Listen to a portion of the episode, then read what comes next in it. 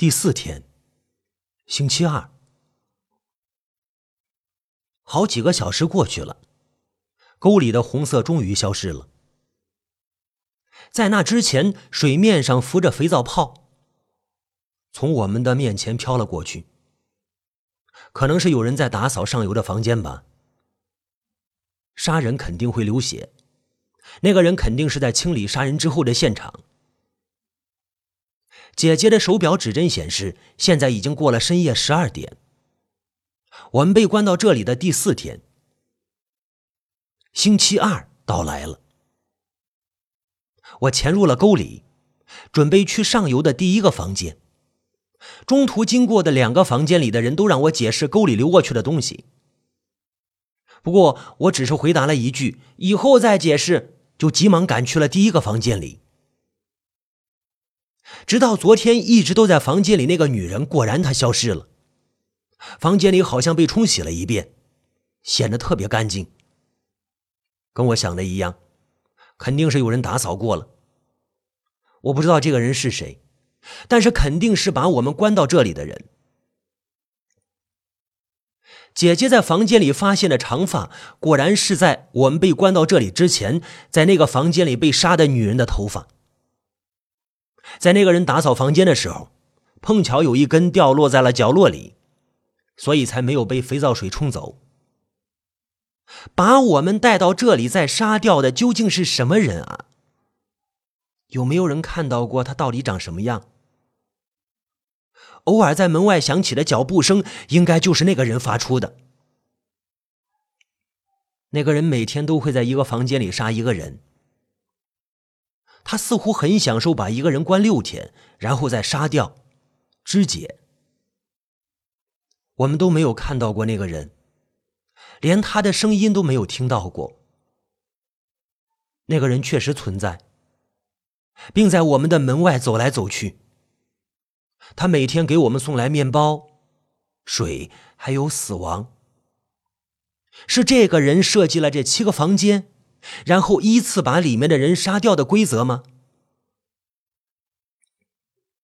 可能是由于没有看到那个人的样子吧。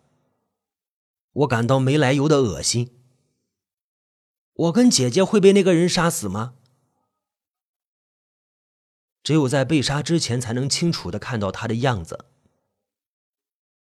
从这一点上来讲，那个人就是死神。我跟姐姐。还有其他人，都被他关进了他设计的绝对规则里，注定了要被判处死刑。我到了第二个房间，把姐姐昨天的想法告诉了那个正在这个房间里度过自己第六天的长发女人。这个女人并没有说姐姐的猜测是胡说八道，因为她已经看到从上游飘过来的尸体。也就是第一个房间里的女人的尸体，而且似乎他已经隐约的感觉到自己再也出不去了。听了我的话之后，他只是沉默不语，跟姐姐一样。待会儿我再回来。我说完这个，就去了第三个房间，在那里说了同样的话。第三个房间里的女人明天将会被杀掉。在这之前，他一直不知道自己将在这里关多久，自己以后会怎么样。但是现在这一切都变得明确了，自己已经注定明天会被杀死。第三个房间里的女人捂着嘴，涩涩的掉着眼泪。我不知道究竟是知道自己被杀的时间好，还是不知道的好。或许什么都不知道的情况下，看着眼前飘过的尸体，然后在不安中度过时光，在某一天突然一个不认识的人打开门，然后把自己杀死，这样可能更好。看着眼前哭泣的女人，我想到了第七个房间里那个憔悴不堪的女人。大家的表情都会变得跟他一样绝望。已经被关在这个混凝土房间里好几天了，没有人会认为这是某个人玩的游戏。所有人都意识到死亡即将到来，即使不愿意接受，也无法改变这个事实。第七个房间里那个女人，肯定是每天看着不认识的人的尸体碎片从自己面前飘过，然后想着下一次可能就轮到自己。我想到她那胆怯的表情，心开始痛起来。我又到了第二个、第三个房间，依次说了一遍，然后是第五个、第六个房间。然后到了第七个房间，这个房间里新来一个人。他看到我从沟里上来时发出了尖叫声。然后我又回到第四个房间，也就是我和姐姐现在所在的房间。我很担心姐姐。姐姐一直坐在角落里，动也不动。我走近看了看她的手表。现在是早上六点。这时候，门外响起了脚步声，有一片面包从门下面的缝隙里塞进来，然后是往外面的碟子里倒水的声音。一直有光从门下面的缝隙漏进来，所以只有缝隙附近的水泥地面是一种惨白。现在那里有一个影子，而且影子在动，有人站在门外。门外站着那个已经杀了好多人，现在还把我们关在这里的恶魔。想到这里，我感到那个人身上发出一种黑色的、可怕的压力，穿过这扇门，直压得我胸闷。姐姐忽然像弹簧一样蹦起来，等一下！姐姐整个身体趴到门下方的缝隙，嘴贴着缝隙向外面喊道。他拼命的想把手伸出去，但是只伸到了手腕的地方，其他地方都被卡住了。求求你，你听我说，你听我说，你是谁？你是谁？姐姐拼命的喊着，但是门外面的人听而不闻，就当姐姐不存在，然后赵直走了过去，脚步声也渐渐远了。混蛋！混蛋！混蛋！混蛋！混蛋！混蛋！姐姐低声重复着，后背靠在门旁边那面墙上。铁门上没有把手，考虑到外面有铰链，门似乎只能向里打开。下一次打开的时候，估计就是我们将被杀死的时候吧。我就要被人杀死了。我这样思索着。当初被关到这里回不了家的时候，我感觉到害怕，曾经哭过几次，但是还没有因为自己要被杀死而哭过。被杀究竟是怎么一回事啊？我根本没有一点真实感。我会被谁杀死呢？肯定会痛吧。还有，死后会怎么样啊？我好害怕。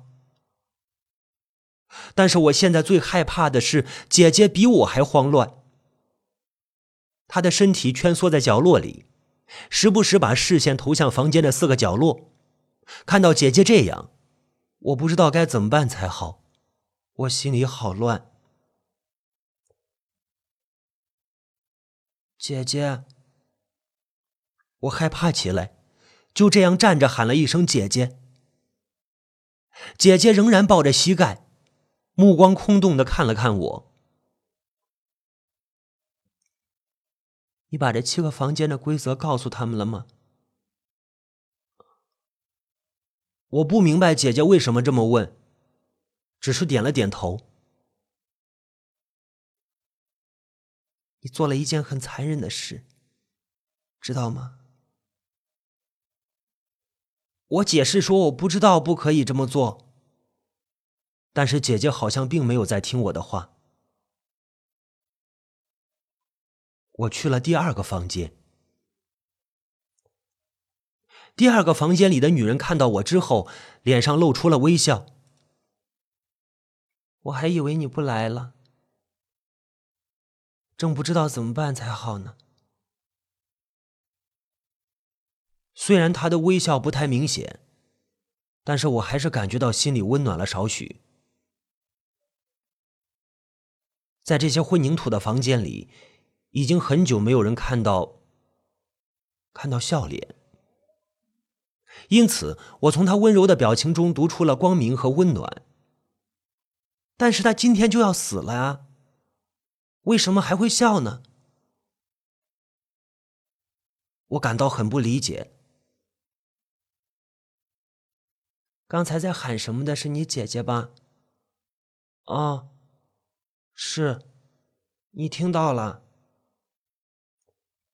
我听不清喊的内容。不过我猜应该是你的姐姐。在那之后，他跟我说起他的故乡。他说我的脸很像他的外甥。他还说，他被关进来之前做公务员，以及假日里经常去看电影等等。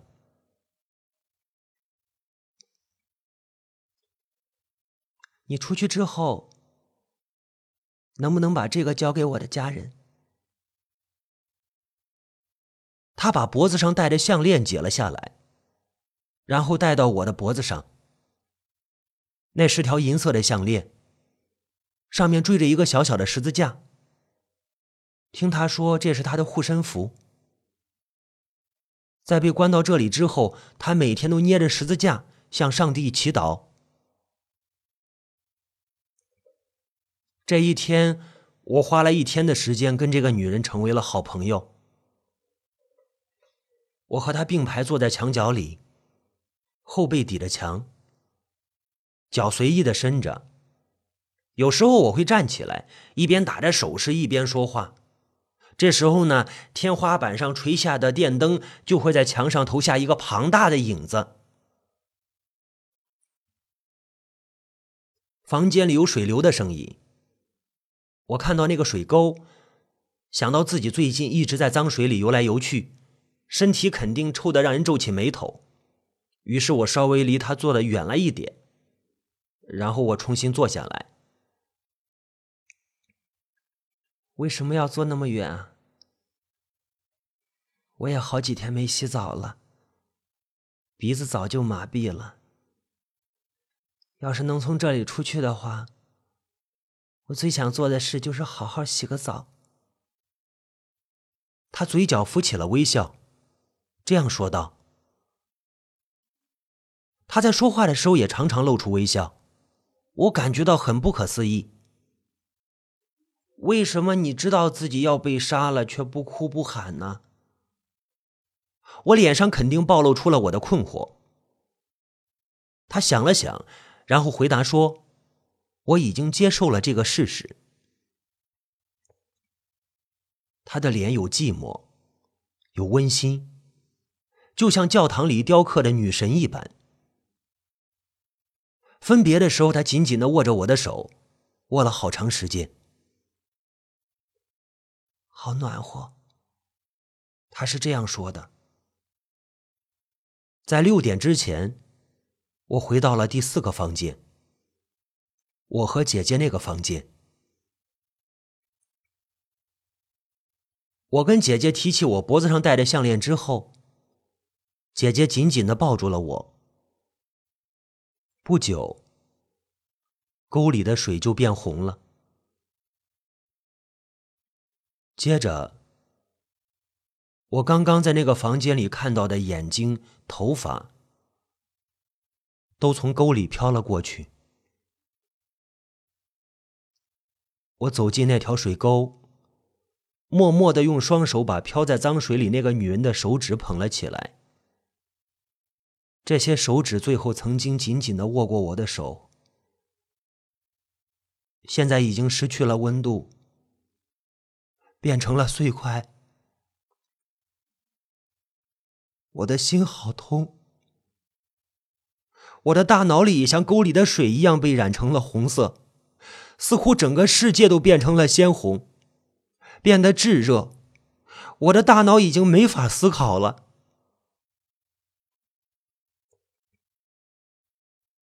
等我醒来的时候，我发现自己正躺在姐姐的怀里，而且一直在哭。姐姐在抚摸我贴在额头上的头发。我的头发被脏水弄湿了，干了之后就会变成一撮一撮的。好想回家呀！姐姐呢喃着，声音很小，很温柔。跟被灰色的混凝土包围的房间很不协调。嗯，我作为回应。我点了点头。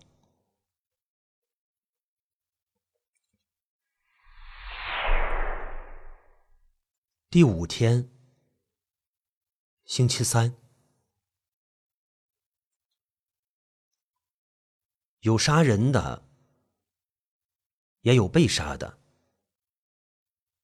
这七个房间的规则是绝对的，不容改变的。本来应该只有杀人者知道这个规则，被杀的我们没法了解到这些。但是发生了例外，把我们带到这里并关起来的人，把身体很小的我和姐姐放在同一个屋，可能是认为我还是个孩子吧，就没把我当成一个人来计算，也可能是觉得姐姐还未成年。这样，姐弟两人当做一组，作为一个成年人来看待。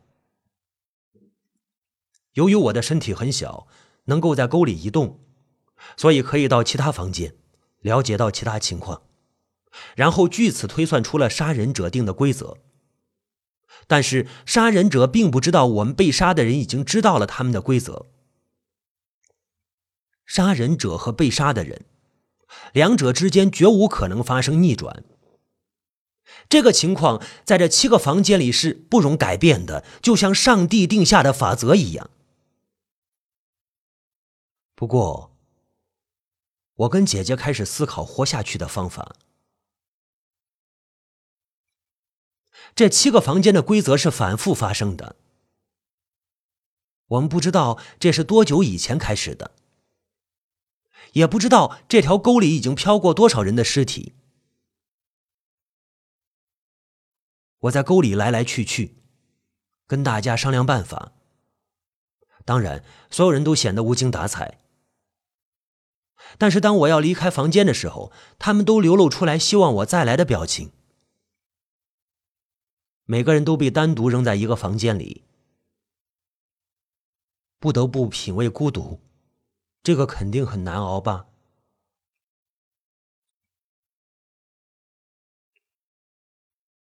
恐怕只有你这样在各个房间里来来去去的，能逃过那个罪犯，不被杀掉。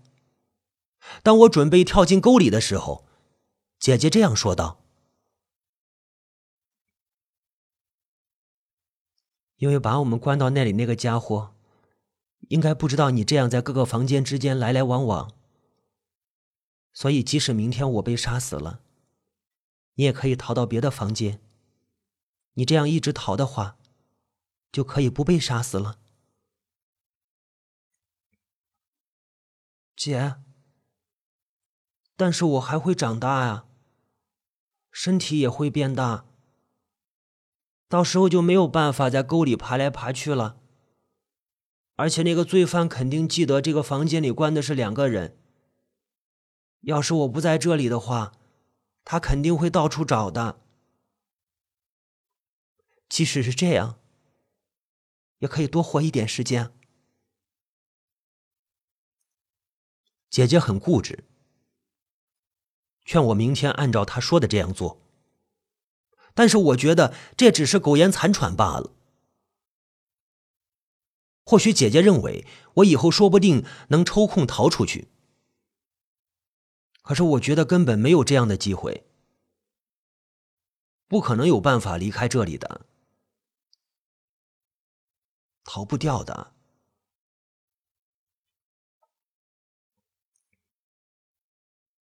第三个房间里的女人在死之前一直跟我说话。他的名字比较奇怪，我只知道发音，不知道怎么写。于是他从口袋里掏出了记事本，在微弱的电灯下把他的名字写给我看。这个记事本带着一小节铅笔，不知道怎么回事。那个把我们关到这里的人并没有把记事本收走，所以记事本一直装在他的口袋里。铅笔的一头有很多牙印，歪歪扭扭的露出了笔芯。看来他为了让笔芯露出来，曾经用牙齿咬掉了木质部分。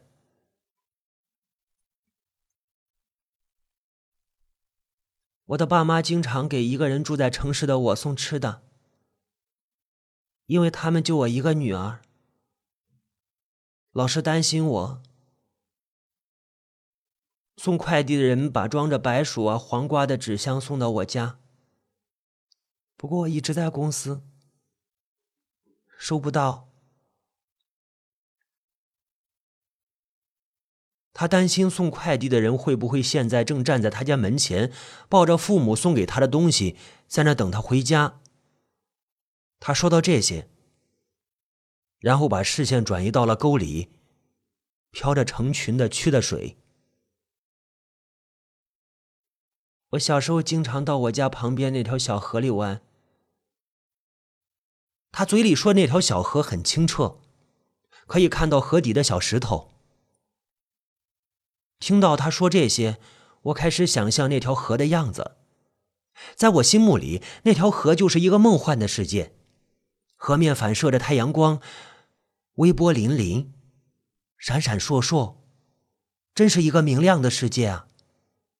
头顶上的蓝天异常开阔，让人觉得自己的身体挣脱了地球引力一样，一直的往上飘啊，往上飘啊，不知道要飘到哪里。此刻，我们被关在一个阴森的、狭小的混凝土的房间里，从沟里发出腐臭。电灯的亮光反而使黑暗更加突出。不过，我们似乎已经习惯了这一切。来这里之前的普通世界，我们快要忘记了。此刻，我想着外面吹着风的世界，我觉得好伤心，好想看看天。我从来没有这样强烈的想做一件事。为什么我在关进来之前不好好的看看天？看看云呢？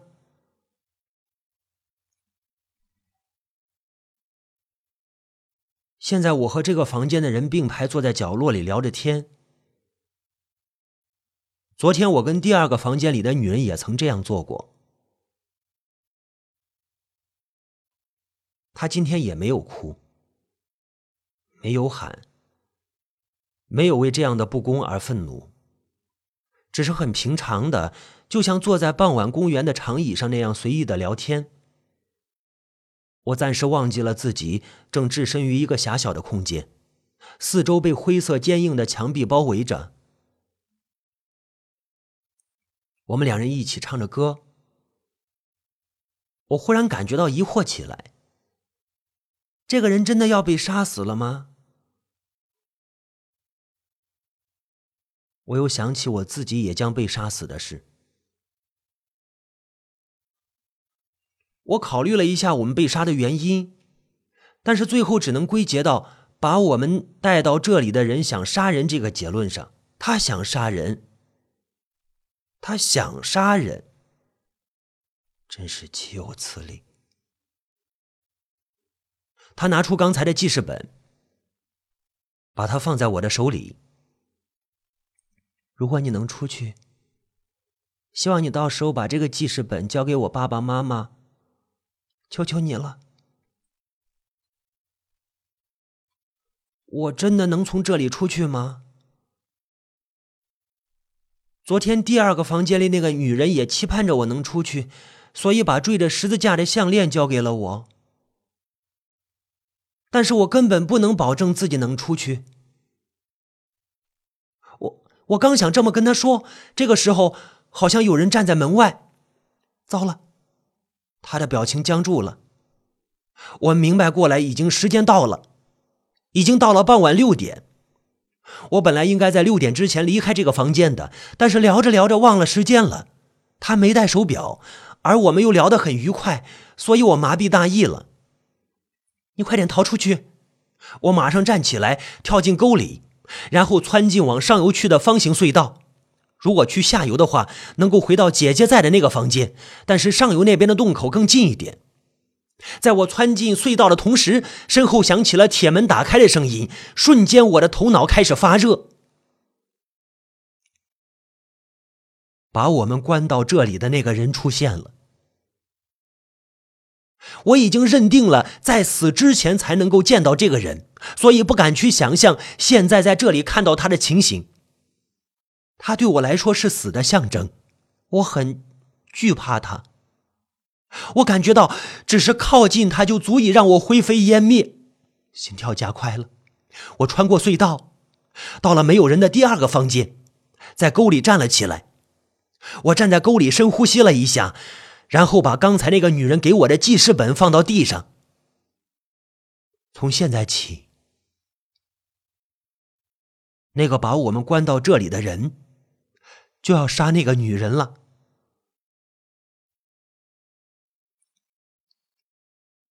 这时，我有了一个想法。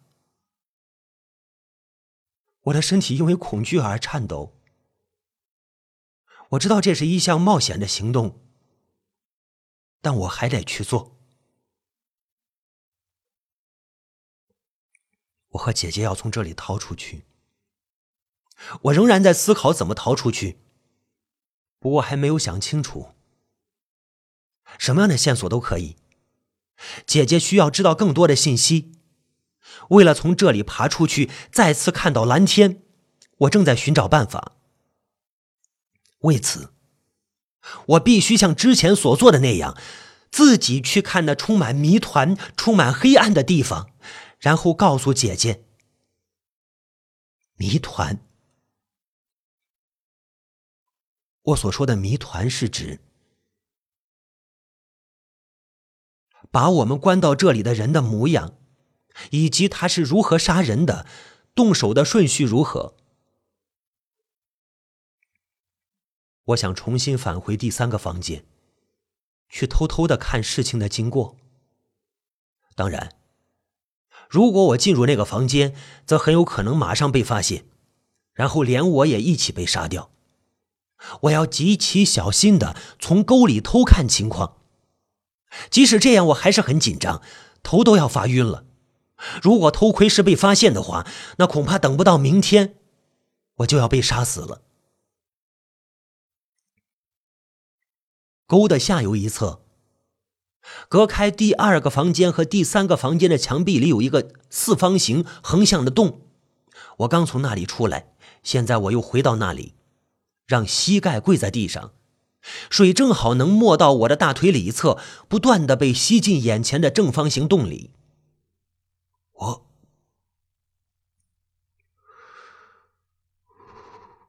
我深吸了一口气，然后小心的爬进那个洞里，尽量不发出声音。水流很缓，只要稍微注意一下，就不会被冲走。手脚用力往后推的话。还可以逆着水流前进，这是我根据以往的经验了解到的。但是水泥墙上覆盖着一层光滑的膜，可能是脏水的缘故吧，特别容易打滑，必须小心一点。方形的隧道里，顶部和水面之间基本上没有什么空隙。要想看清楚第三个房间里发生的情况，必须潜到隧道里，然后在水里睁开眼睛。在脏水里睁开眼睛是一件很痛苦的事，但我还是这么做了。我手脚用力，使身体固定在隧道里，然后保持在快要进入第三个房间的地方。水拍打着我身上的皮肤，然后往前流去。我透过浑浊的水，可以看到一块昏暗的方形亮光，那是第三个房间里的电灯发出的光。在流水的声音里夹杂着机器的声音，由于水比较浑浊，看不太清楚。不过我能够看到一个黑色的人影在动，有一群蛆虫流过我的脸庞，可能是粘在某种腐烂的东西上吧。为了看得更清楚，我想再向前移一点，离隧道的出口再近一点。手和脚下都打滑了，我马上指尖用力扒住。墙上附着的那层容易打滑的膜，只有我手指抓的地方脱落了，于是墙上被划出了一条线。我的身体被水冲走了一段距离，最后终于停下来。这时候，我的脑袋露到了隧道的外面，我看到了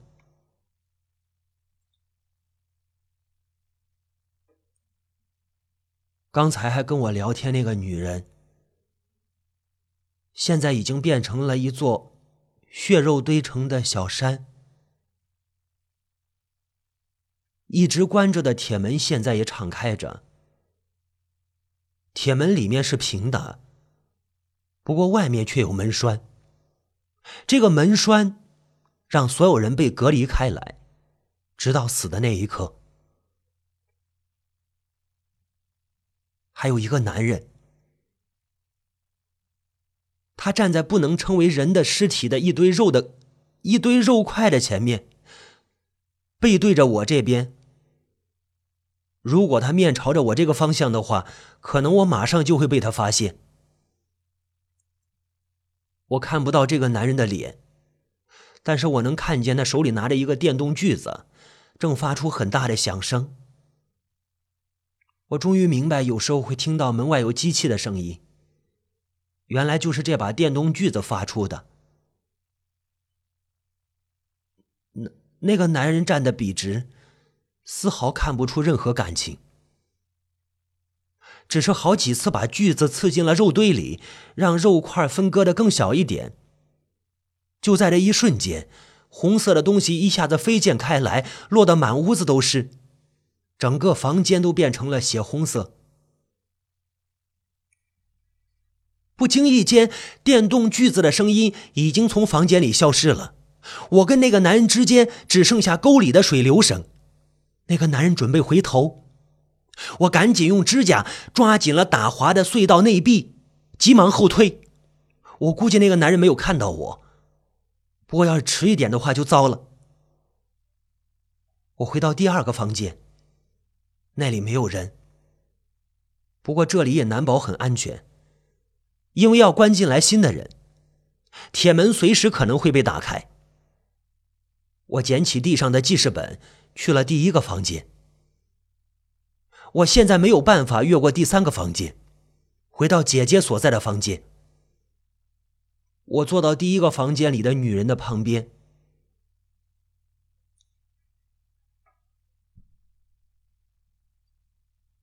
你看到了什么？可能是我的脸色太差了吧，所以他才会这么问。他是昨天晚上被关进来的，在所有人中是最晚的一个。我已经跟他说明了这七个房间的规则，不过我没有办法告诉他我刚刚看到的情况。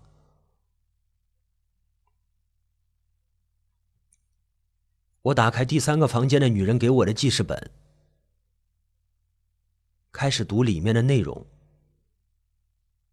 由于刚刚浸在了水里，纸张都粘在一起，费半天劲才打开。纸张都皱了，不过字迹还能读懂。记事本里写的是给父母的一封长信。心里有好多个对不起，对不起，对不起。